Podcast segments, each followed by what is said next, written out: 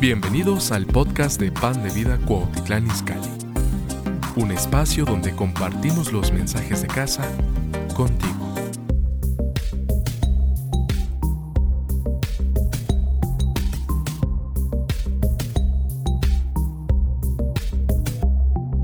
Yo soy pastor.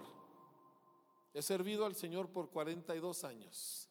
Me convertí en enero de 1980, hace 42 años y feria. A los pocos meses estaba dedicado de lleno a la predicación del Evangelio, andaba en el campo misionero, me tocó dirigir un avivamiento en una isla eh, de Honduras, en el Golfo de Fonseca. Yo no sabía casi nada, pero amaba a Cristo y, y, punto. Y así ha sido mi vida y la vida de mi esposa desde siempre. No sabemos otra forma de vivir. Y todo lo que hemos tenido lo hemos invertido en el reino y nuestros cuatro hijos están metidos en el reino y, no conocemos otra forma de vida. Y, y, la idea de jubilarnos, eso no existe. Y menos para gente que somos pues discípulos de Wayne Myers, ¿verdad? O sea, Wayne Myers va a cumplir 100 años y todavía organiza un congreso nacional. ¿Usted cree que yo me voy a jubilar? ¿Sí? Tú no te vas a jubilar, ¿eh? Ni la pienses. Ya está pensando, no, estoy canoso, me voy a jubilar. Tome, aquí no se jubila nadie. ¿Me está escuchando? No creo que le salió muy bueno el amén, ¿eh? Yo lo sentí así, medio como sin ganas. A ver, aquí nadie se va a jubilar, ¿está bien? Está mejor. Pero en estos 42 años, pues que el trabajo que Dios le da a un ministro es, es velar por la salud espiritual del pueblo yo he descubierto que en este tiempo la, la fe una vez dada a los santos está bajo un tremendo ataque, sin cuartel. Y yo me doy cuenta porque cuando yo hablo con muchachos, me doy cuenta que no tienen fe. O sea, están en la iglesia, aman su iglesia, sirven, pero en el momento que se les presenta alguna contrariedad en la vida, alguna situación, se les desmorona la fe y actúan como si nunca hubieran leído la Biblia, como si no conocieran las promesas de Dios, como si no tuvieran acceso al poder de Dios.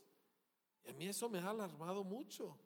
Porque nosotros hemos caminado en fe, en riesgos tremendos, en imposibilidades toda la vida. Y luego yo volteo y veo que se, se me desmoronan con cualquier cosa.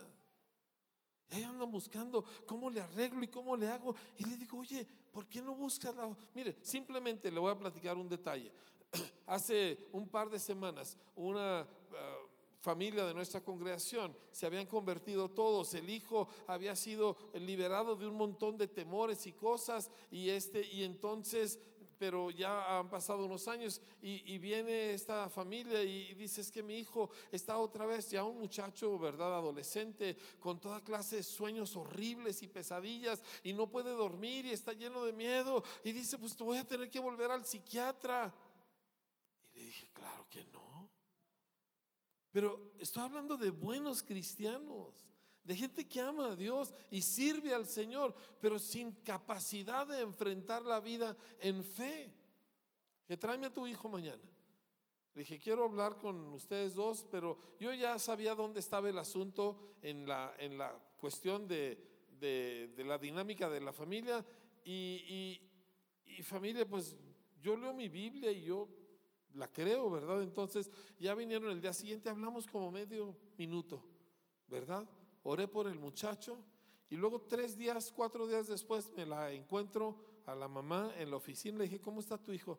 Dice, mal pone la cabeza en la cama y está como tronco, se duerme, todo está arreglado. Por una oración de 10, 15 segundos, de nada.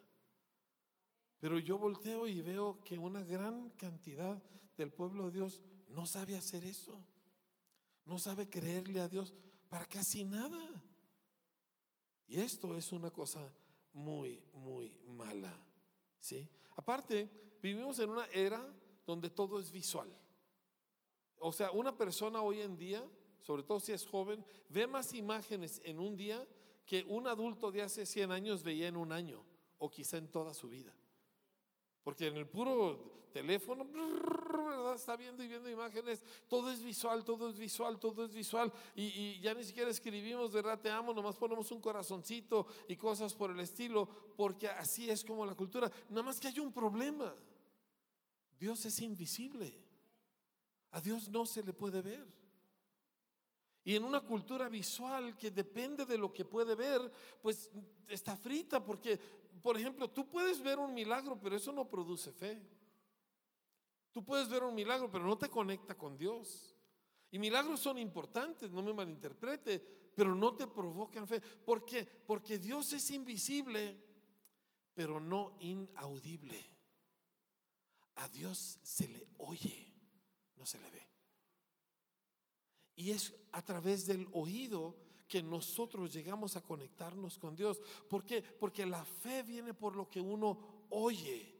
Y lo que uno oye viene por las declaraciones de Cristo. Pero cuando tenemos nosotros un tiempo en el que vivimos donde ya nadie oye, todo el tiempo es ruido, todo el tiempo es cosa visual y, y una incapacidad para oír a Dios por varias causas. Una, hay un tremendo ataque al lenguaje. Ahora, quiero que comprenda esto, ¿sí? El lenguaje expresado, el lenguaje que nosotros manejamos, es la cosa que nos hace asemejarnos a Dios. Porque solo Dios y la raza humana tenemos lenguaje. Bueno, también los ángeles, ¿verdad? Pero ningún animal tiene lenguaje. Por muy inteligente que sea un delfín, no tiene lenguaje. No puede expresar conceptos o deseos, ¿sí? O emociones. Solo nosotros y Dios podemos hacer eso. Y eso es una maravilla. Si usted supiera la extraordinariamente compleja mecánica que se requiere para que usted diga una palabra, la cantidad de músculos que se tienen que mover con absoluta precisión para que usted diga una sola palabra. Se maravillaría. Y eso Dios nos lo ha dado a nosotros. Pero vivimos en un tiempo donde el lenguaje está bajo ataque. Déjame le muestro un par de ejemplos. El español, nuestra lengua, ¿verdad? Tiene aproximadamente 84 mil palabras. Pero la persona típica usa, si mucho, unas 3 mil. Y en entre más bajo el barrio y más ah, lejano o este, remota la zona, gente llega a, ser, a, tener un lenguaje que usa menos de mil palabras. Y a la medida que disminuye el lenguaje, se apaga la imagen de Dios. La persona es reducida a vivir como un animalito, reaccionando sintiendo, pero sin poder pensar, porque no pensamos en colores, pensamos en palabras. El pensamiento es verbal. Así que entre menos lenguaje tengo, entre menos vocabulario tengo, menos intelecto tengo. No porque sea tonto, sino porque no tengo el medio en el cual se piensa. Así que no puedo parecerme a Dios a la medida que el lenguaje se va disminuyendo. Mire, nada más le cuento esto. la semana antepasada, platicando con una de las maestras que va a una de las zonas de la sierra, me dijo, le estoy enseñando a los adultos los colores. No saben los colores. No pueden nombrar verde, azul, rojo, amarillo, morado. Así es el grado de la ignorancia. Esa es la razón que yo estoy metido en educación.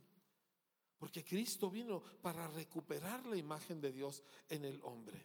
Y el propósito de educación, de hecho, el que es conocido como el padre de la educación, Juan Comenio, ¿verdad? Que si usted va a cualquier normal y dice Juan Comenio, todo el mundo sabe quién es, pero los cristianos no sabemos, a pesar de que era un ferviente líder cristiano y revolucionó la educación. Y todo lo que se conoce de educación el día de hoy, él lo inventó. Él dijo, mi objetivo es recuperar la imagen de Dios en el ser humano, como educando al niño. Entonces vemos nosotros este ataque frontal contra el lenguaje y lo vemos también en una cosa que los hebreos llaman el lashon ra, que significa el hablar perverso. que tiene todo que ver con denigrar gente, la burla, el chisme, ¿verdad? Todo eso es la shonra para los hebreos y, y el mundo está lleno de ello. O sea, tú no te puedes meter a internet, a cualquier medio, sin ver toda clase de barbaridades, toda clase de ataques. O sea, te metes a redes y, y son puros insultos y críticas. Lees un artículo del periódico en internet y luego lees los comentarios que hay abajo y son puras groserías y, y leperadas y, y insultos. Y, yo digo, yo, yo voy a viajar mañana en un avión y yo estoy temiendo porque en un avión tú no te puedes salir de tu lugar y la gente va hablando puras palabrotas. Hombres y mujeres hablando sus conversaciones con puras groserías. Y digo, oye, ya ni siquiera les da pena que otra gente los oiga. Y todo eso hace más y más difícil oír a Dios. O sea, tú estás pasando tres horas en Facebook y viendo dos horas de telenovela y tú quieres oír a Dios, no puedes. Tus oídos están saturados de ruido. Y aparte el hecho de que vivimos en un tiempo de ignorancia institucionalizada. ¿Por qué? Porque ya no se enseña nada. Ya no se enseña, sí sabe que ya no se enseña ortografía en las escuelas. Sí sabe que ya no se enseña gramática en las escuelas. Si sabe que ahora los niños escriben hotel O T E L, si bien nos va. Y así por el estilo. Y, y es impresionante la absoluta ignorancia. Mire, no estoy tratando de comparar tiempos, nomás quiero que entienda que estamos bajo ataque porque todo esto tiene como objetivo acabar con nuestra fe, porque la fe viene por lo que uno oye. Yo me encuentro con una generación de cristianos de buen corazón, queriendo agradar a Dios, pero cero fe. Y esto, mis amados, necesita cambiar. ¿Por qué? Porque el justo por la fe vivirá. Porque sin fe es imposible agradar a Dios. Sin fe tú no puedes diezmar. Sin fe tú no puedes poner la otra mejilla cuando alguien te golpea. Sin fe tú no puedes orar por alguien que te maldijo, mucho menos amar a tu enemigo. Sin fe tú no puedes dar los pasos que el Señor pide. Es más, sin fe tú ni siquiera puedes ser cristiano porque dice, esta es la palabra de fe que predicamos. Y por la fe nosotros hemos creído y hemos eh, rendido nuestras vidas a Cristo. O sea, sin fe no hay nada. Y nos encontramos con una población en una incredulidad bárbara. Yo lo vi durante el COVID. O sea, yo estaba espantado de ver la reacción del pueblo cristiano. Y estoy hablando de gente linda. Estoy hablando de gente que está ahí, que está con nosotros y de repente, ay, no me vaya a contagiar, ay, no me vaya a dar algo, ay, no, no, y, si me enfermo, y, y, si me muero, ¿verdad? Y les digo, oye, mira, número uno, pues creo que acabamos de confesar que plaga no tocará nuestra morada, pero pues como dice el dicho de lengua, pues me como un taco, ¿verdad? Porque pues de lengua todo es fácil. Y le digo, bueno, no, no me va a dar, yo confío que el Señor me va a guardar. Y si me da, pues yo confío en las promesas donde Dios dice que Él es mi sanador. Y, y si por alguna razón, no, no vamos a meternos en cuál pudiera ser, pero por alguna razón yo no sanara y me muero, pues me voy con Cristo. Lo cual es muchísimo mejor. ¿Me entiende? No, no creo. No creo que me entienda. No creo que lo crea. ¿Por qué? Porque usted ha reaccionado igual. Ay, donde me contagie. Ay, donde me pase algo. Ay, donde aquí, donde allá. Yo, yo tengo 42 años pidiéndole al Señor, ya llévame a casa. Este planeta no es mi hogar. Tú eres mi hogar. Aquí hay cosas feas y malas y, no me gustan. Cuando yo voy por la calle en la noche y veo muchachitas de 14 años prostituyéndose, sabiendo que va a llegar algún tipo y las va casi a medio matar, ¿me entiende? O sea, yo no quiero vivir aquí. Estoy aquí por necesidad. Estoy aquí porque este planeta nos necesita. Estoy aquí porque la iglesia nos necesita. Pero por mí yo ya me había ido con Cristo. Y yo no entiendo cómo los cristianos están con el rollo de que, ay, no me vaya a pasar algo, no me vaya a morir. yo, yo lo que quiero es acabar de morirme. No usted, no estoy deprimido, no, me, no es una cosa así, pero mi corazón está en otro lugar. pero no encuentro esa fe en el pueblo de Dios. Y esa es la fe de la Biblia. Para mí el vivir es Cristo y el morir es ganancia. Pablo dijo, yo no, yo no sé qué hacer, dice, este, yo me quiero ir con el Señor, lo cual es muchísimo mejor, pero es más necesario que me quede por causa de ustedes. Dice, así que pues me voy a quedar porque ustedes me necesitan, pero yo por mí. Amados, cuando un cristiano le tiene miedo a la muerte, eso a mí me alarma. Como su pastor me alarma. Porque la escritura dice que Cristo nos libró del temor a la muerte y por eso ya no somos esclavos. Pero yo vi ahora con el COVID que el 80-90% de la iglesia le tiene pavor a la muerte. Y eso es un ataque frontal a nuestra fe. Ahora quiero mostrarle algunos ejemplos de los evangelios, porque quiero que vea hacia dónde usted y yo vamos. ¿Está bien? Lucas capítulo 7 es el primero que vamos a leer y, a mí me súper encanta, bueno, me encantan todos los evangelios.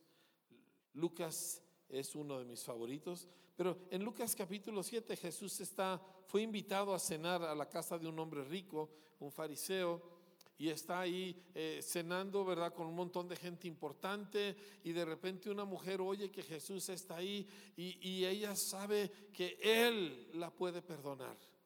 Una mujer de muy mala fama, una mujer que es un desastre de vida y se cuela a la casa, no sé cómo, ¿verdad? Y cae a los pies de Jesús que está reclinado, porque así comían en ese entonces, y se suelta, llore y llore y llore sobre los pies de Jesús, empapando los pies de Jesús con sus lágrimas, y luego se desata eh, eh, el, cabello y le empieza a secar los pies con su cabello, y le está bese y bese los pies, y, y abre una botella de perfume que trae, y le está vaciando perfume en los pies, y obviamente todo mundo se escandaliza.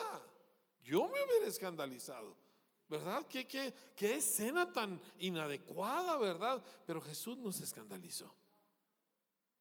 Jesús es un poquito diferente a nosotros. Y total, ya sabemos lo que pasa. Jesús habla con Simón el fariseo y le hace una pregunta. Y finalmente al final voltea con la mujer y le dice, tu fe te ha salvado. Ve en paz. Tu fe. Y encontramos lo mismo, ¿verdad? Con la mujer con el flujo de sangre en el capítulo 8, que ella llega y, Jesús ve en el metro, ¿me entiende? Y, va todo lleno de gente todo alrededor y de repente Jesús se tiene y dice, alguien me tocó. Y Pedro, que usted sabe que Pedro es el apóstol mexicano, ¿verdad? ¿Sí o no? Totalmente mexicano, de Jalisco. Y él llega y dice, Jesús, ¿qué, ¿qué, te pasa, verdad? O sea, estás en el metro, todo el mundo te está empujando, ¿verdad? De tanta gente que no cabe. ¿Cómo dices que alguien me tocó? Dice, alguien me tocó. Y la mujer sale y dice, es que yo sabía que si yo tocaba el borde de tu manto, yo iba a ser sana. Tenía 12 años con hemorragias. Y Jesús voltea con la mujer y le dice, vete en paz, tu fe te ha salvado. Tu fe. Y luego nos vamos nosotros al samaritano. ¿Se acuerdan los 10 samaritanos leprosos? Y, y, solo uno vuelve para darle las gracias a Jesús y se tira a sus pies gritando, dándole gracias. Y Jesús le dice a este mismo hombre, tu fe te ha salvado. Porque mira, entiende esto, tú puedes recibir un milagro sin tener fe. Porque alguien con fe puede orar por ti y recibes el milagro por la fe de la persona que oró pero no lo puedes retener. Y no puedes conectarte con Dios a menos que tengas una fe propia. Tú no puedes conectarte con Dios por la fe de alguien más. Y eso es un problema en las iglesias. Porque queremos que alguien más sea el que conoce, el que oye a Dios y el que, ¿me entiendes? ¿Cuántos hombres? Ay, no, no, pues mi vieja está muy entregada. Y tú, infeliz, ¿qué te va a pasar a ti? Cuando llegue el juicio final, ¿tu vieja no te va a salvar? Bueno, pero el pastor me quiere mucho, tampoco el pastor te va a salvar. Tu fe te ha salvado. ¿Sí? Tú oíste a Dios. Tú le creíste a Dios. Tú estás conectado con Dios. Tu fe es la que te salva. Qué bueno, ¿verdad? Qué increíble. Ahora, llego al final de mis ejemplos de aquí y se encuentra en el capítulo 18. Y la escena la conocemos. Estaba Artimeo, el ciego, mendigando ahí en Jericó y va pasando Jesús y él oye la barulla, ¿verdad? Dice, ¿qué, qué, qué onda? Y dice, es que viene, es Jesús el profeta de nada. Jesús, Jesús, hijo de David, ten misericordia de mí. Y todos los sugieres, ¿verdad? De la congregación, cállate, no interrumpas, ¿verdad? Porque eso hacen los sugieres, ¿verdad que sí? ¿Sí? Nomás le echan la mirada esa diabólica, así, y verdad, y se paraliza el pecador. Y él, pero este no, Jesús, hijo de David, ten misericordia de mí. Y Jesús lo oye y detiene todo, interrumpe todo y lo manda a traer. Y le pregunta, ¿qué quieres que te haga? Le dice, mis ojos, Señor, mis ojos, quiero recibir la vista. Y Jesús le dijo, recíbela. Tu fe te ha salvado. Tu fe. Sin fe es imposible agradar a Dios porque el justo por su fe, dijo Habacuc, vivirá. ¿De dónde viene fe? ¿Cómo obtengo fe?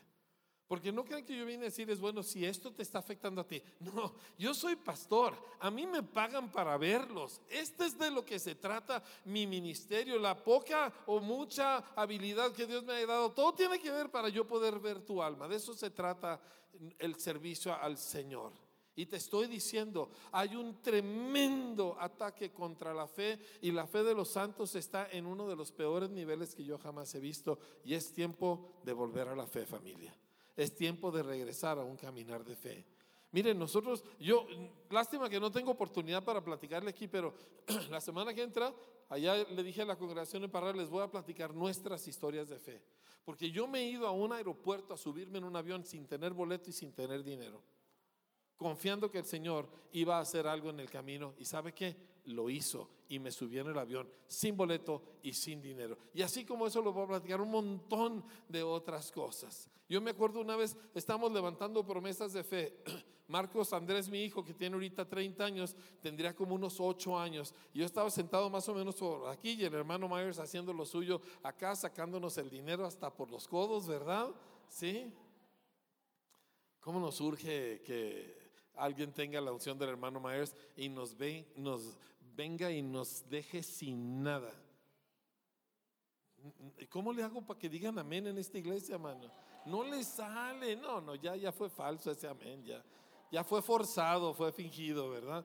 Pero ahorita va a tener oportunidad para hacerlo bien. Pero el asunto es que ahí estoy yo sentado y, entonces él está levantando promesas precisamente para una de esas escuelas que queríamos construir. Y me acuerdo que yo hice una promesa X de un montón de dinero y sale corriendo mi hijo de allá. ¿Qué estás loco, papá? Pagamos la promesa y no nos morimos de hambre. ¿Por qué? Porque mi hermano, al que cree, todo le es posible. Todo. Es tiempo de volver a creer, iglesia.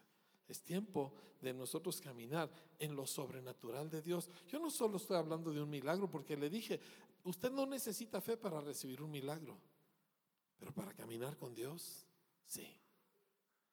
Ahora, es importante entender acerca de fe, que fe nos conecta con la gracia de Dios. De hecho, Romanos 5.5 dice que nosotros tenemos entrada por la gracia, Romanos 5.1, perdón, por la gracia, por la fe, perdón, a esta gracia en la cual estamos firmes. ¿sí? Y gracia, al igual que fe, no es algo que uno logra.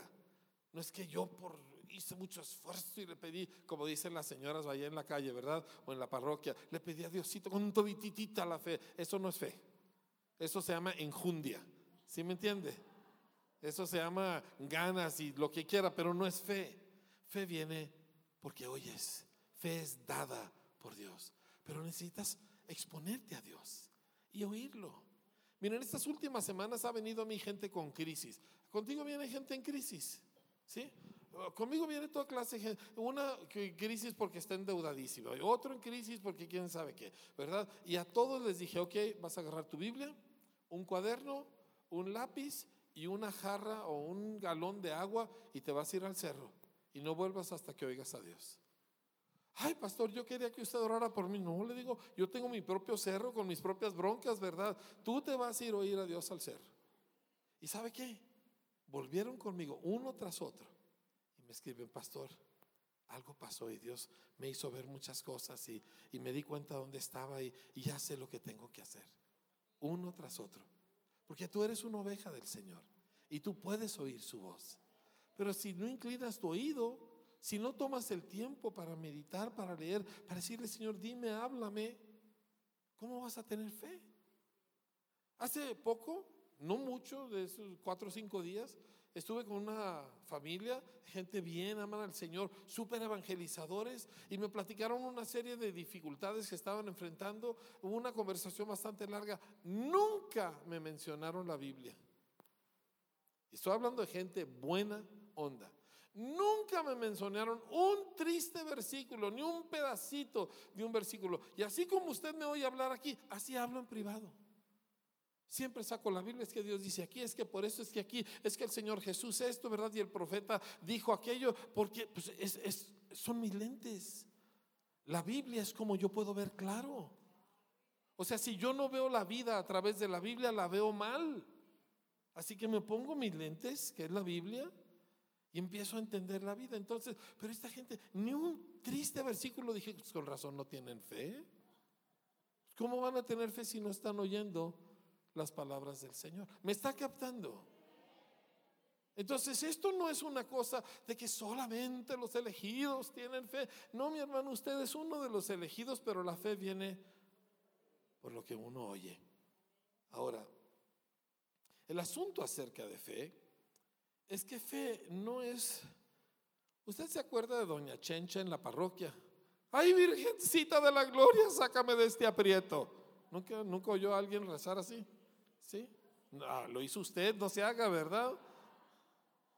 Ay, San Juditas Tadeo tan milagroso, ¿verdad? Hazme este último milagro y te juro que no te vuelvo a pedir otro, ¿sí? Y así por el estilo. Eso no es fe.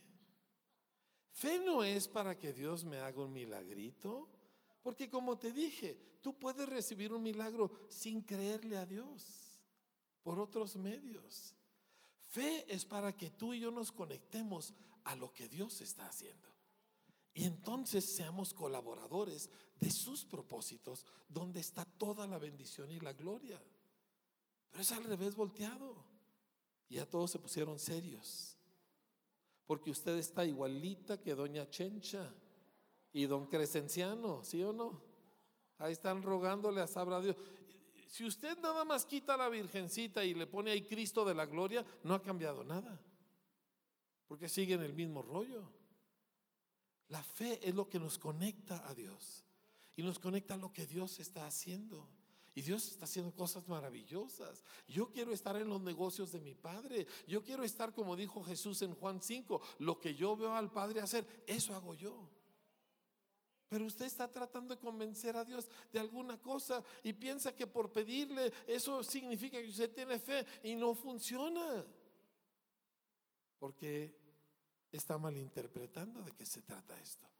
Por la fe, y léalo en el capítulo 11 de Hebreos, hicieron toda clase de cosas, pero todas tenían que ver con los propósitos de Dios.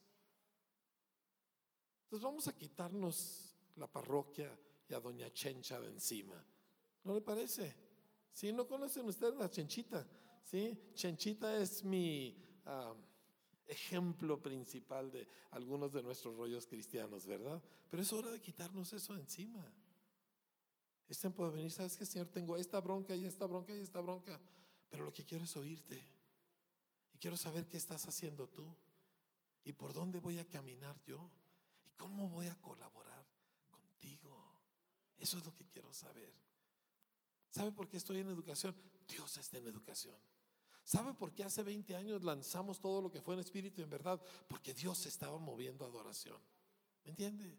No se trata de cosas que yo planeo, que yo quiero. Se trata de que descubres por el oído lo que Dios está haciendo y por ahí te vas. Y eso es una revolución. Y eso, esa es la vida de su pastor. Yo conozco a sus pastores, como le digo, desde hace muchos años, cuando teníamos cintura, ¿te acuerdas? Sí. Pero esa es su vida. Y de nada sirve que usted, ay, nuestro pastor tan consagrado, ¿verdad? Eso no sirve de nada. Lo que tiene que hacer es imitar su fe. ¿Me está oyendo? Muy bien. No que que les creo el amén mucho, ¿eh? Pero bueno, voy a tratar de portarme bien. Yo estoy confiando que en algún momento va a salir una a de veras, de a de veras. Pero todavía no, todavía no. Porque a la fuerza no. El asunto es este.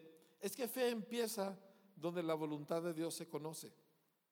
Uno de los primeros versículos que yo me aprendí de memoria dice, esta es la confianza que tenemos en Él y que si pedimos alguna cosa conforme a su voluntad, Él nos oye. Y si sabemos que Él nos oye en cualquiera cosa que le hayamos pedido, sabemos que tenemos las cosas que le hemos pedido. La clave está en saber que estoy pidiendo de acuerdo a su voluntad y saber que por lo tanto Él me ha oído. ¡Pum! Ahí sucede. Pero tienes que saber lo que Dios quiere y lo que Dios está haciendo. Y a lo mejor no tiene absolutamente nada que ver con tu rollo. ¿Y qué le hace? Porque tu rollo está cubierto. Tú buscas al Señor y tú buscas complacer al Señor y Él se encarga de lo tuyo. Lo he visto una y otra y otra vez. Es más, les quiero contar algo a las señoras, porque tengo aquí un montón de señoras y yo siempre tengo un pleito con las señoras, pero es un pleito de amor, pero es un pleito de todos modos, ¿verdad? Porque las señoras son especiales. En el norte no les decimos señoras, les decimos ñoras, nada más. ¿Sí? Yo tengo un pleito con las ñoras. Porque pues ellas están todas sus cositas y, y, usted sabe cómo las mamás pueden manipular a los hijos, ¿verdad? Y luego también quieren manipular a Dios, pero no funciona, ¿verdad? No es, no es lo mismo. Pero le quiero platicar un detalle de lo que es una ñora, digan conmigo ñora, de una ñora que se conectó al reino. Y esta ñora es una amiga de mi esposo, bueno, la pareja son muy, muy amigos nuestros, estuvieron allá ayer, por cierto. Y ella es una de esas ñoras piticuy, ¿verdad? Que quiere todo así. Su casa parece casita de, muñecas, todo perfecto, todo decorado. Y, y, ella se dedicó por muchos años, ellos eh, tienen empresas muy fuertes, pero todo su dinero lo usan para llevar el, ministerio a diferentes partes. Han construido escuelas, iglesias, han llevado millones de dólares de medicina a, los, a las zonas más pobres de Oaxaca. Han hecho, eh, el año pasado empezaron 16 escuelas en la sierra de Oaxaca. O sea, es un, son incansables, pero ella es una señora así toda, toda piticuy. Y un día ella está a punto de salir de su casa a una casa de rehabilitación que tenían para mujeres, donde agarraban mujeres recién salidas de la cárcel, les daban hogar y las enseñaban, las preparaban para salir a la vida. Y ella volteó y vio su closet y pensó, como buena ñora, ay, qué bonito sería si todos mis ganchos fueran igualitos. Fue un pensamiento de ñora, ¿verdad? ¿A quién le importa si los ganchos son iguales? ¿Verdad? Pero en fin. Todas las que se rieron les importa.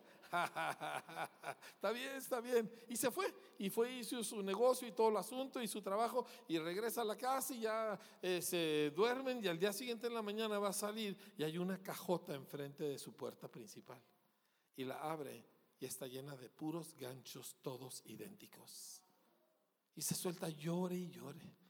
dice, Señor, si yo no te lo pedí, nomás fue un pensamiento, Señor. Cuando tú vives en la fe del Hijo de Dios, lo tuyo está cubierto.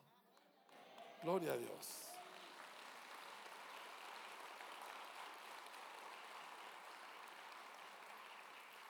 Aún los ganchos de la ñora están cubiertos, ¿sí? Me encanta. Mi esposa es una ñora, es una ñora parralense, total, ¿verdad? Y cuando ella va de, y ella ama al Espíritu Santo, ella ama la obra de Dios, pero cuando va de compras es donde se desconecta, se desconectaba a veces de Dios, ¿sí? En las compras, no agraviando a Naiden, ¿sí? Pero un día ella encontró la manera de meter a Dios en su plan de compras. Y ahora va y el Espíritu Santo le muestra dónde está la ganga y dónde está lo que sí le queda y dónde está lo que le hace verse como señorita. Tenemos 40 años de casados y me dice, oye, con este peinado me veo como señora. Le digo, eres una señora. Pues no. Le dije, ya metiste a Dios en tu rollo, ¿verdad? Y, y la verdad es impresionante. El asunto es este. Vamos a renunciar a una fe falsa que heredamos de la cultura que nos rodea y vamos a abrazar la fe que vemos en la escritura, de gente viviendo para el propósito de Dios, porque le creemos, no es porque es una obligación, es porque sabemos que lo de Él es mil veces mejor que lo nuestro. Y como no somos tontos, escogemos lo suyo y le creemos al Señor y lo demás todo queda cubierto. Amén. Así que...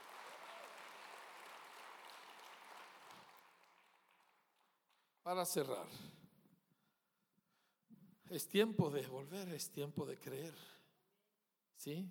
Pero no de creer cualquier cosa, de creer las cosas que Dios nos habla y que nos lleven a donde quieran llevarnos y que hagan de nosotros lo que quieran. ¿Sí? Y el resultado de eso es que vamos a dar un fruto increíble para Dios. Esto apenas comienza. Y yo anhelo ver no un pastor o un predicador chiquitiguao, yo anhelo ver una iglesia maciza, formidable en el Señor, llena de una fe viva que, que sale y afecta al mundo que le rodea todos los días de la semana. ¿Sí? Que no se limita a qué padre estuvo el culto, no, no, estamos hablando de gente imparable. Estos son ustedes, amados. Así que yo quiero hacer un par de oraciones, si me lo permiten. ¿Sí? más que yo sí quiero advertirle, las oraciones que se hacen de a de veras son peligrosas. ¿Sí? ¿Usted cree que el diablo es peligroso? Dios es mil millones de veces más peligroso que el diablo. No más que él es bueno, pero eso no le quita lo peligroso. ¿Está bien? Y usted le dice, Señor, yo haré todo lo que tú quieras. Y Dios dice, ¿de veras? ¿Sí? Así que no haga oraciones que no quiere de veras hacer, pero si se atreve, ¿verdad? Y, se lanza al vacío diciendo, ay Diosito, ¿verdad? Pero Dios nunca le va a dejar caer. Dios nunca, nunca va a desilusionar, nunca. ¿Sí? A lo mejor no va a suceder exactamente como usted pensaba, va a ser mejor. Siempre va a ser mejor. Así que es tiempo de creer. Entonces yo quiero preguntar, ojos abiertos. Todo mundo volteando para ver de quién voy a chismear después de que termine la reunión, no se crea. Pero ojos bien abiertos, porque aquí no estamos para vivir estas cosas en oculto y, en escondidos, ¿verdad? ¿Quién de aquí se da cuenta? Mi fe anda por los suelos. Yo necesito un cambio. No todo el mundo está así, pero sí hay algunos. Y a lo mejor muchos dice mi fe, la verdad, a la hora de los trancazos se me desmorona. Si ese es su caso, quiero que se ponga de pie. Usted es la primera persona por la que quiero orar. Póngase de pie. Si usted dice, yo, oír a Dios, ¿qué es eso? Usted no tiene fe, aunque no sepa exactamente, póngase de pie. Es tiempo de orar. Y si yo, este, cada vez que hay una, eh, un problema, estallo, exploto, no me puedo controlar, ¿verdad? No, no sé echar mano del fruto del Espíritu, no sé eh, operar en ningún don, no tengo la menor idea de cuándo una promesa es sí o no, ¿verdad? Este, usted necesita que oremos. O a lo mejor usted está como Doña Chencha y es que yo tengo muchísima fe, ¿verdad? Sí, pero esta no sirve. Estamos hablando de la fe que Dios usa para meterme a mí y a ti en sus propósitos, en lo que Él está haciendo. Y de repente mi vida tiene significado. De repente mi vida vale la pena. De repente ya no soy alguien sobreviviendo. Soy alguien, mire, le platico algo antes de orar. Tengo un amigo, está más loco, está más loco que tú, ¿sí? Y que yo juntos. Y él dijo, ¿qué COVID ni qué ojo de hacha si la Biblia dice? Él trabaja mucho en la sierra de Veracruz y, de otras partes del sureste. Y él se fue casa por casa de todos los miembros de sus misiones que estaban enfermos de COVID. Se metió a sus recámaras, los abrazó, los besó, oró por ellos, pero por montones. Y dos cosas pasaron. Uno, él nos enfermó y dos, todos sanaron. Eso es fe.